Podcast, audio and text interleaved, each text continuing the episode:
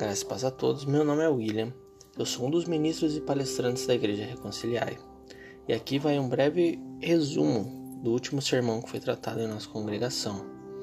O texto ao qual foi baseado esse sermão é Hebreus, capítulo de número 12, do versículo 4 até o versículo de número 11. O título desse sermão foi dado como A Pedagogia de Deus. Pedagogia é a ciência que tem como objeto de estudo a educação, o processo de ensino e aprendizagem. O que foi tratado nesse sermão foi o processo ao qual Deus utiliza para nos ensinar. Nós, homens, diferente dos animais, conseguimos associar essa disciplina e aprender com ela. Porém, para que isso aconteça, é preciso que eu registre alguma memória em meu cérebro para que automaticamente ao pensar em fazer algo, essa memória demonstre que eu já fui disciplinado e não deveria fazer isso. Um bom exemplo disso são as crianças. As crianças são disciplinadas dessa forma e aprendem dessa forma. E muitas vezes nós não esperamos que nosso filho coloque o dedo na tomada para que veja que aquilo é perigoso. Nós o disciplinamos antes que isso ocorra e ele aprende dessa forma mesmo que para ele não seja algo confortável.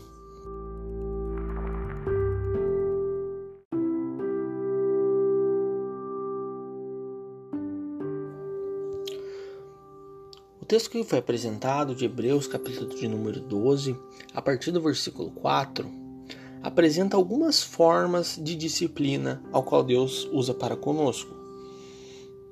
Nós temos no versículo 6 duas palavras que representam isso.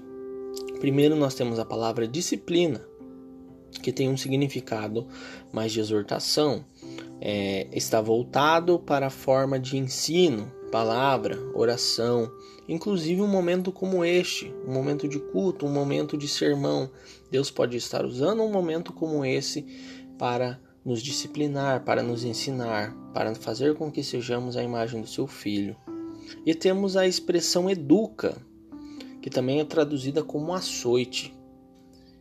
Essa forma de pedagogia está voltada mais para as aflições, quando somos afligidos, quando Deus vem e coloca algumas barreiras, algumas dificuldades, que era o que eles estavam realmente passando de fato quando lemos esse texto de Hebreus, capítulo de número 12.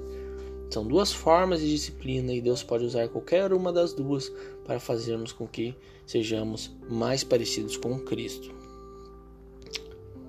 O texto também apresenta algumas formas de que não devemos, o que não devemos fazer. Como não agir diante dessa correção? Que postura eu devo ter quando for disciplinado, quando for corrigido por Deus. Nós podemos ver que o texto diz que nós não devemos esquecer essa correção. Não podemos agir como animais, que é corrigido e segundos depois esquece da correção. Um bom exemplo disso é o cachorro. O cachorro é um animal que não assimila a correção porque ele esquece. Ele não consegue gravar em sua memória o que está sendo lhe dito o que está sendo corrigido. Segundo depois, ele pode voltar a praticar as mesmas coisas. Não esqueça das coisas que já passou. Lembre-se dos momentos de angústia, dos momentos de tristeza, dos momentos de provações. Lembre-se das palavras ao qual já ouviu. Lembre-se das palavras ao qual você já leu, para que você não precise ser disciplinado duas vezes pelo mesmo motivo. Outra forma que nós não devemos agir quando somos disciplinados por Deus é desprezando essa correção. Não endureça o seu coração quando for corrigido por Deus. Desprezar a disciplina é como se uma criança que, ao ser corrigida, empina o nariz e prefere ser castigada do que dar o braço a torcer. Uma pessoa que age desta forma passará a vida toda sendo disciplinado, pois Deus quebra até o coração mais duro que possa existir. Outra coisa que nós precisamos ter quando, quando somos é, corrigidos por Deus é não desanimar perante essa correção. Todos nós temos momentos ao qual já pensamos em desistir por estar, estarmos no nosso limite. E a correção, o próprio texto diz que não é algo bom, não é algo aparentemente bom para quem está sendo corrigido. É algo triste, é algo frustrante. Porém, o próprio texto inicia dizendo que nós não resistimos até o derramar de sangue. Ainda podemos ir além, ainda temos forças para prosseguir. Não podemos desanimar, não podemos desistir, não podemos desmaiar perante essa correção. Essa correção, o interessante de tudo isso é que ela é destinada a um grupo específico, ela é destinada a um grupo seleto. O texto explica que nós devemos nos alegrar por ser motivo desta ação, pois essa é uma das provas de que Deus nos ama.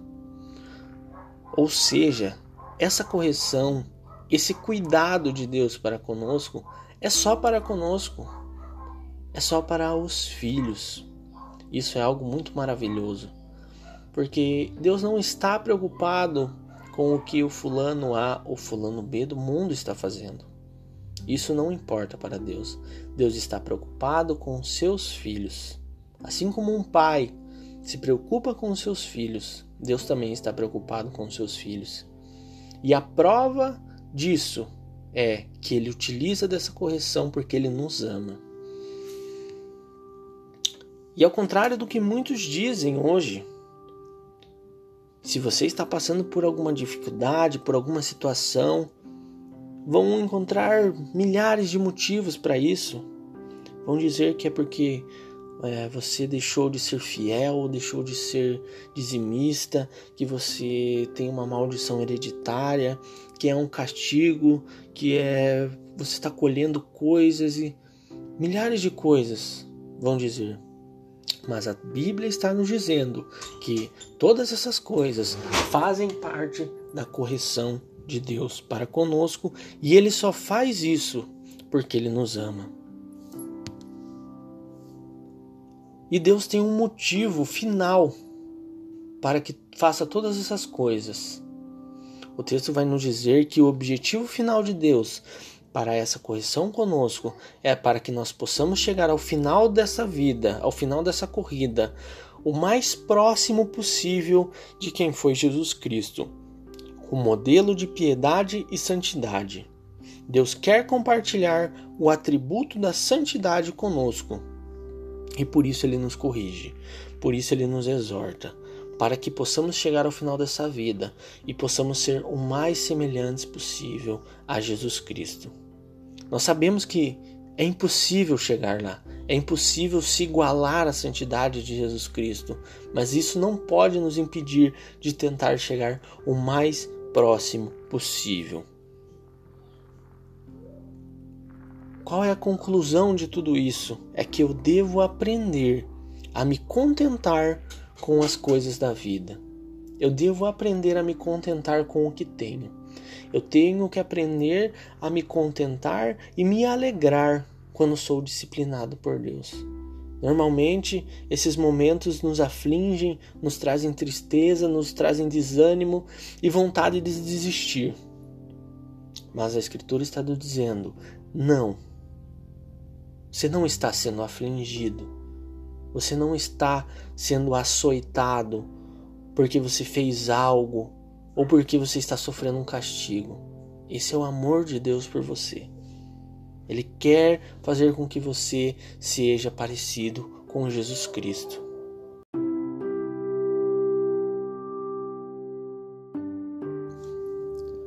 Espero que essa palavra possa ter alcançado o seu coração, assim como alcançou o meu. Espero que essa palavra possa servir de conforto de refrigério. Que a próxima vez que você estiver passando por alguma dificuldade, próxima vez que algo ruim acontecer na sua vida, mesmo por mais triste que isso seja, que você sinta nessa palavra um pouco de conforto, um pouco de alívio, pois é Deus demonstrando o seu amor. E não deixe com que isso passe em branco. Todas as situações das nossas vidas, nós temos algo a aprender, nós temos algo a crescer. E é dessa forma que Deus utiliza da sua pedagogia, do seu método de ensino para com seus filhos. Que Deus abençoe a sua vida.